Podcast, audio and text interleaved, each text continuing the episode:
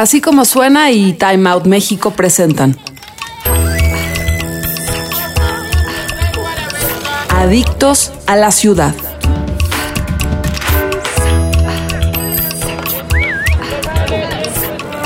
Hola, bienvenidos a Adictos a la Ciudad, un podcast entre Time Out México y Así como suena.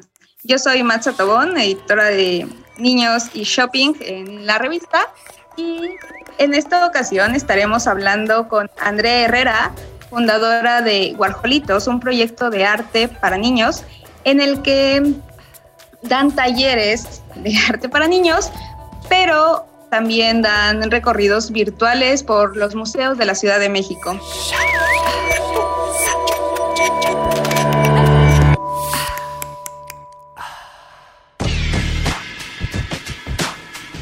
Hola Andrea, ¿cómo estás?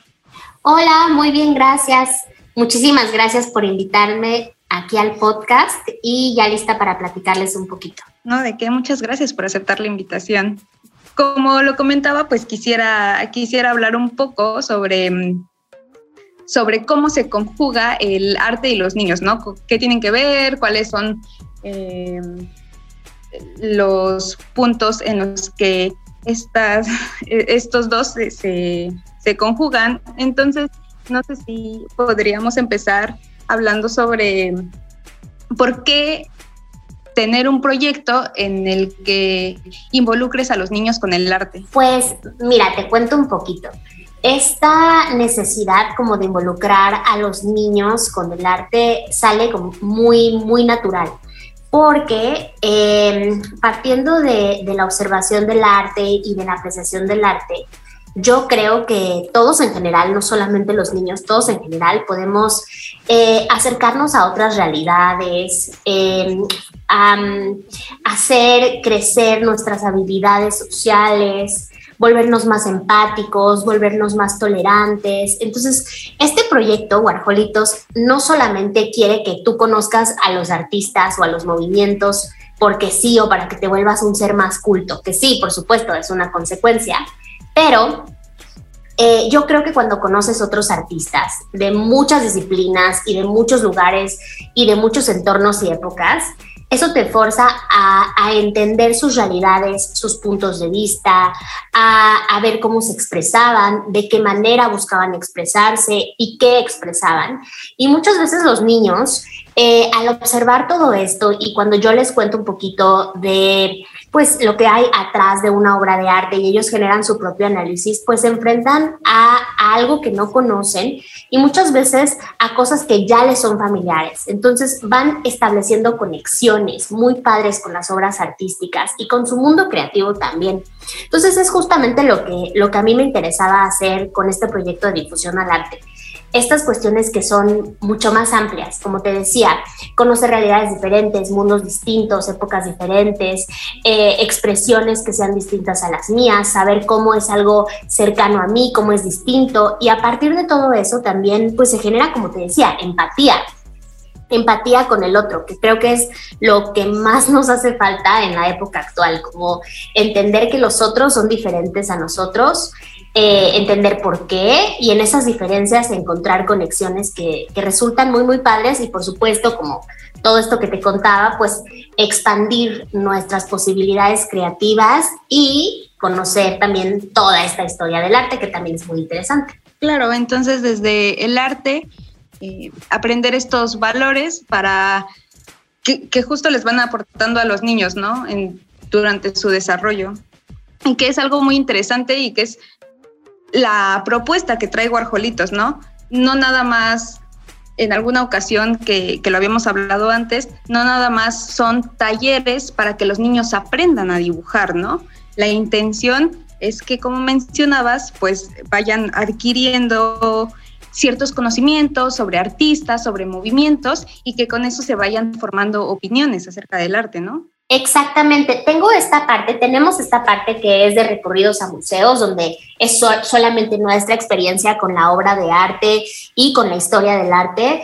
Y también tenemos esta parte que son los talleres. Y los talleres justo parten de lo mismo, de conocer a un artista, pero tratar de entender cuáles fueron los objetivos de ese artista cuando creó y hacer nuestra propia obra de arte con esos mismos objetivos y esos mismos intereses. Pero lo más importante, como, como tú me decías, Macha, no es esta cuestión como de pintar perfecto o hacer las cosas perfecto, sino eh, pues ver mi obra de arte, compararla con la de mi compañero, ver cómo, cómo lo resolvemos de manera diferente, explorar los materiales, eh, ver cómo el artista lo hizo y cómo lo puedo hacer yo también, eh, trabajar con, la frustración incluso, porque por ejemplo yo a los niños les damos eh, plumones indelebles o crayones para dibujar y no tanto lápiz y eso es a propósito para que ellos no borren. Y cuando vean un error, pues traten de utilizar su imaginación para ver cómo lo solucionamos, cómo es la vida, la vida diaria. Entonces, eh, pues creo que, que, lo que queremos es, es justo una, una cuestión más amplia a través del arte, que yo siempre le he dicho que se puede lograr con cualquier otra disciplina, no sé si tú practicas taekwondo se puede lograr también, pero como yo soy historiadora del arte, pues mi herramienta es el arte para poder lograr pues estas, estas habilidades que, que son más, más amplias. Sí, que también...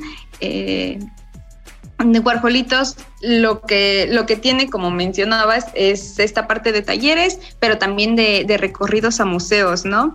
Y en, en ambas modalidades les, va, les van enseñando a través de los artistas, pues los de los artistas y pues las actividades, ¿no? Que se realizan estos valores que mencionas para los niños, ¿no? Me parece interesante porque creo que no solamente los niños de repente necesitan este conocimiento, sino también ya estando grandes vamos a un museo y lo visitamos y no entendemos como al 100 lo que nos están intentando decir, ¿no? Entonces está padre que desde desde muy temprana edad puedan, los niños tengan esta oportunidad de conocer, de saber lo que les están diciendo y qué mejor que a, raíz de eso puedan, puedan tener otros, otras ventajas, puedan sacar estas ventajas de tener empatía, de trabajar en equipo, eh, desarrollar la creatividad, ¿no? Y este tipo de cosas. Sí, y justo los talleres, te platico un poquito, los talleres sí son solamente para niños, pero los recorridos guiados los pienso como una actividad familiar. Y lo mismo que le contaría a un adulto, evidentemente con ciertas excepciones si los temas son violentos o agresivos o, o, muy sexuales, por supuesto que no, pero lo mismo que le contaría a un adulto es lo que le cuento a un niño. Entonces yo trato de no echarles, o sea, suena, suena feo, pero no echarles mentiras, decirles exactamente lo que es. También tener esta parte de interpretación personal e incluir a los papás. Los papás también salen con, ay, yo también aprendí algo. Esta fue una actividad donde yo también tuve un contexto que me, que me sirvió a mí para, para poder ampliar ampliar, la visita, lo cual también me parece como muy valioso, pero siempre les digo a los papás que no tengan miedo de ir al museo solos. No es necesario tener información. Mi visita es muy de información eh, y de interpretación, como te decía. Pero si solo tienes la parte de la interpretación, está padre. O sea, ve un museo, ve las obras que te interesen, no tienes que ver todas de primera mano, hazte preguntas, juega un poquito. Entonces siempre trato como de quitarle a, a los papás ese miedo de acercarse a un tema que ellos piensan que les es ajeno, que les es ajeno. Ok, entonces sí, también, también los impulsas como a que, y, no solamente a que vayan solos, ¿no? Sino que sigan incitando a, a sus hijos a que conozcan otros museos diferentes a los que tú los llevas, ¿no? Claro que sí, yo trato de que las visitas sean muy completas, entonces solo saco una diferente al mes.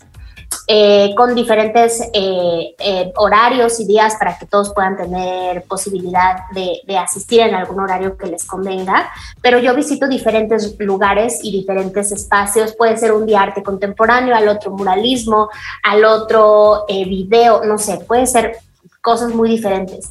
Pero siempre trato de en las redes sociales de Warholitos darles algunas otras opciones y, decirles que, vayan al museo, que se acerquen, que, que no le tengan miedo, porque es una de las principales cosas que me dicen los papás. Es que me da mucha flojera y mucho pánico ir al museo, que mi hijo me pregunte algo y yo le digo, no sé. Entonces los dos nos quedamos de no sé. Y, y mi hijo se desespera y yo me desespero también. Y yo les digo, si te pregunta, papá, ¿qué quiso decir Frida Kahlo en esta pintura? Y tú no sabes, respóndele, ¿Tú qué crees que quiso decir? ¿Qué observas? ¿Qué opinas de esto que estás viendo? ¿Por qué crees que tiene esa expresión?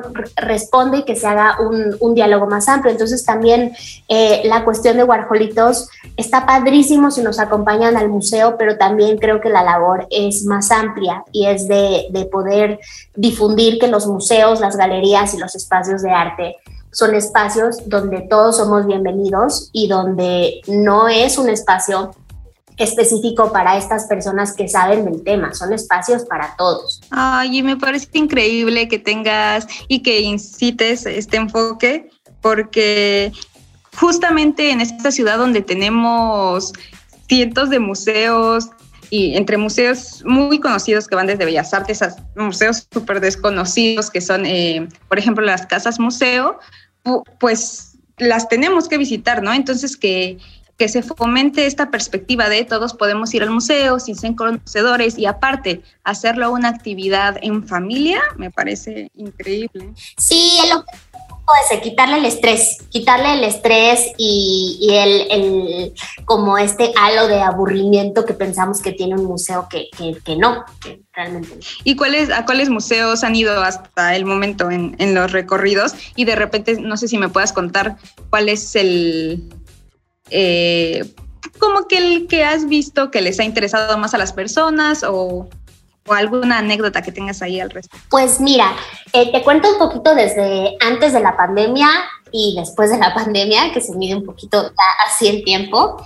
Eh, hemos ido a el MUNAL, al Museo Nacional de Arte, varias veces a observar la colección del siglo XX y XXI esa resultó muy padre porque a través de todas esas obras también podemos ver un poquito de la historia de nuestro país y la manera en la que los artistas han pintado. entonces empezamos con obras que pueden ser un tanto realistas, luego nos vamos con algo más abstracto, luego vemos como, no sé, eh, el doctor Atul pintaba los volcanes versus cómo pintaba Claudel las montañas. Entonces nos da para mucha plática eh, e, esa, esa exposición por por tal cantidad de artistas que tiene. Eh, y que bueno, finalmente siempre hay una parte de la colección del museo por ahí que se puede visitar, lo cual lo da, le da una continuidad a, la visita. También la que estuvo padrísima fue el, el, Museo de San Carlos, que hicieron el año pasado y todavía acabó, acaba de terminar, me parece, la exposición, que es una exposición em, con obras de su colección dedicada a los animales de compañía en el arte. Ay, qué bonito. Estaba increíble porque finalmente, pues, qué mayor empatía tú puedes tener hacia la obra o relación puedes generar con la obra con algo que esté tan familiar como una mascota. Y entonces vemos desde obras de 1600 con cómo eran eh, esta relación con las mascotas en el campo en Holanda hasta en Francia en 1800, estas mascotas que ya tenían eh, pues las mujeres de sociedad donde vivían eh, más hacia afuera, hacia, hacia el, vivir París en las calles, en los cafés. Es muy padre ir, ir platicando como de las diferentes realidades. Hemos hecho tours de galerías, Fuimos a la Galería de Arte Mexicano, que siempre son súper amables de abrirnos las puertas y es bien padre porque platicamos de Inés Amor, que fue la primera galerista mexicana, la primera que vendió eh, a los grandes artistas mexicanos del arte moderno. Hemos ido últimamente al Cárcamo de Dolores, que me parece un espacio impresionante dentro de la ciudad, que yo creo que ese es el que más resuena con los niños, porque caminamos por la segunda sección del bosque de Chapultepec, hablamos de cómo llega el agua a nuestra ciudad, vemos estas eh, cisternas gigantescas que abastecen de agua a, parte de la ciudad. Em, y luego entramos al edificio, platicamos de la integración plástica, observan la fuente de Diego Rivera, los murales que estaban en la parte eh, que, estaban, perdón, eh, pensados para ser subacuáticos. Platicamos incluso de cómo Diego Rivera se frustró muchísimo porque le habían prometido que su pintura iba a aguantar el agua y no la aguantó, entonces pues el mural tuvo que ser restaurado, entonces pensamos también de, bueno, ok, queremos pintar, queremos hacer una obra bajo del agua. Sí, no es tan fácil, tienes que buscar tus materiales ideales. Y a Diego Rivera no le salió en ese momento porque Entonces, como que también, eh, pues son, son visitas que buscan tener esta parte del arte, pero tener un contexto también más amplio. Y creo que la que más ha conectado con los niños ha sido justo el cárcamo de Dolores, lo cual me parece muy bien porque me, me, resulta que es como uno de los espacios más bonitos de la Ciudad de México. Y que es una visita que recientemente hicieron, ¿no? La acabaron de, de realizar el mes pasado, entonces. Recientemente la hicimos, la había hecho mucho eh, antes de la, de la pandemia. Es un espacio que retomo muchas veces porque eh, no, no, estoy muy segura exactamente por qué, pero hay periodos donde lo cierran, no sé si por obra, luego por la pandemia estuvo cerrado y no permitían visitas, luego ahora me parece del Museo de Historia Natural me dijeron que iban a volver a cerrar también por eh, me parece que algunas obras o restauraciones, la verdad no estoy segura, pero voy cazando cuando está abierto y cuando está abierto organizo todas las que puedo para que, para que vaya mucha gente al cárcamo, porque la verdad es que es un espacio que es difícil visitar porque está ahí medio escondidón y no sabemos muy bien qué hay ahí y, luego la gente me dice, es que sí paso por ahí, pero pues no he entrado o no sabía que estaba ahí, los murales. Entonces, eh, siento que es una de esas joyas de la ciudad que hay que hacerles toda la difusión posible cuando están abiertos. Sí, una joya escondida dentro de la ciudad. Y me imagino también la emoción de los niños de no solo dentro de la visita de sí, ok, ya, ya conocí a este artista, ya vi eh, que quiso pintar bajo el agua, sino que cómo eso lo relacionan, ¿no? Con, sus, con su entorno. Entonces me imagino también que les da para seguir hablando sobre el tema y seguir fomentando, por ejemplo, en este caso, ¿no? El cuidado del agua. Entonces, ¿cómo eso se traslada a otras realidades de ellos? Sí, es bien padre ver eso en las visitas y es justo lo que trato, te digo, tengo esta parte como de contarles el contexto, pero también interpretar y relacionarlo con algo nuestro. Entonces, por ejemplo, en el cárcamo, pues sí platicamos de, está padrísimo abrir la llave y que salga el agua, pero el agua que usamos viene de bien lejos y para traerla, pues tiene que haber toda una infraestructura muy bien planeada y desde siempre la hemos traído desde lejos, desde épocas prehispánicas y se relacionan mucho los niños ahí, o por ejemplo, como un perrito, ¿no? Un perrito que está al lado de una una, una, mujer, una doncella de Italia, eh, perteneciente a la familia Medici, no es solo su perrito, sino es un símbolo de riqueza y de, y, de esta como opulencia que tenía la familia porque es un perrito de una raza específica. Eso es distinto a tu perrito actual. Tu perrito actual probablemente no te importa qué raza sea, eh, porque no es un símbolo de, opulencia, sino es un símbolo de lealtad, de otras cosas. Entonces vamos por ahí comparando cómo han cambiado pues ciertas nociones, ciertas situaciones, cómo se relaciona algo con mi realidad, cómo ya no se relaciona. Entonces, eso, es lo padre, como ir estableciendo, como tú dices, estos vínculos con, con lo que sí vivimos día a día. Sí, sí, suenan genial las visitas y me encantaría eh, poder de repente eh, poder realizar alguna, ¿no? Y que, y que veamos eh, desde esta perspectiva que tú nos cuentas las, los diferentes recintos culturales que tiene la ciudad. Pero también ya nos fuimos en la plática a, estos recorridos y no hemos hablado eh, sobre las clases. Pues mira, los talleres trato de que sean, o bueno, más bien no trato, son, son semanales. Eh, yo tengo un espacio de taller aquí en la colonia del Valle que tengo unos días a la semana. Entonces los miércoles eh, por las tardes en diferentes horarios Em, realizamos la clase que dura una hora, partimos de un artista, de un movimiento o de algún tema relacionado con el arte, lo observamos, lo platicamos, les cuento un poquito a los niños el contexto y les presento el proyecto. Esto sí es totalmente para niños, no, no, es, no es familiar, es un espacio infantil nada más. Y platicamos del proyecto. Por ejemplo, hoy vamos a hacer insectos. Em, y vamos a ver algunos insectos en la historia del arte, desde un insecto representado por la clásica Frida Kahlo, que es una mezcla entre flor insecto, vemos unos insectos de Andy Warhol, vemos insectos eh, de ilustradoras actuales, por ejemplo, que trabajan con la acuarela. Em, esta, esta ilustradora buenísima, se me acaba de ir su nombre, Ana Victoria Calderón, me parece que se llama, es Ana Victoria, sí, Calderón. Eh, entonces relacionamos diferentes modos de que se han representado los insectos en la historia y en la actualidad y hacemos un dibujo guiado. ¿Por qué? Porque sí me interesa que los niños partan de una estructura, que se sientan seguros de, eh, pues que están haciendo algo con las herramientas y con las instrucciones em, adecuadas para lograrlo, que se sientan exitosos en cómo lo van a hacer. Eh, les digo que pueden modificar en cualquier parte del proceso eh, esta parte que es muy guiada, pero pues vamos a seguir ciertas instrucciones para que al final todos acabemos con un insecto, que puede ser diferente para uno o para otros, pero todos vamos a acabar con el mismo resultado.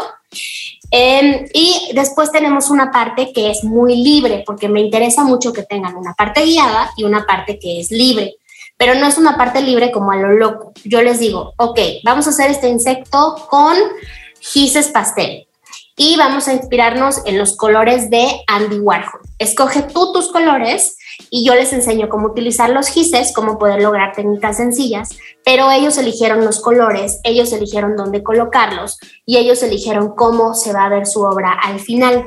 Entonces tenemos estas dos, dos partes que son eh, muy importantes dentro del taller que te comentaba, la parte guiada y la parte de la decisión, y sobre todo que tengan este contexto de cómo un mismo tema a lo largo de la historia se puede interpretar de maneras muy diferentes y capturar de maneras muy diferentes y ellos mismos son parte de esta historia haciendo pues eh, este mismo tema pero ya bajo su propia óptica. ¿Qué, es esta parte de, seguir desarrollando su creatividad ¿no? y sus habilidades eh, dentro del, dentro del dibujo o dentro de la pintura?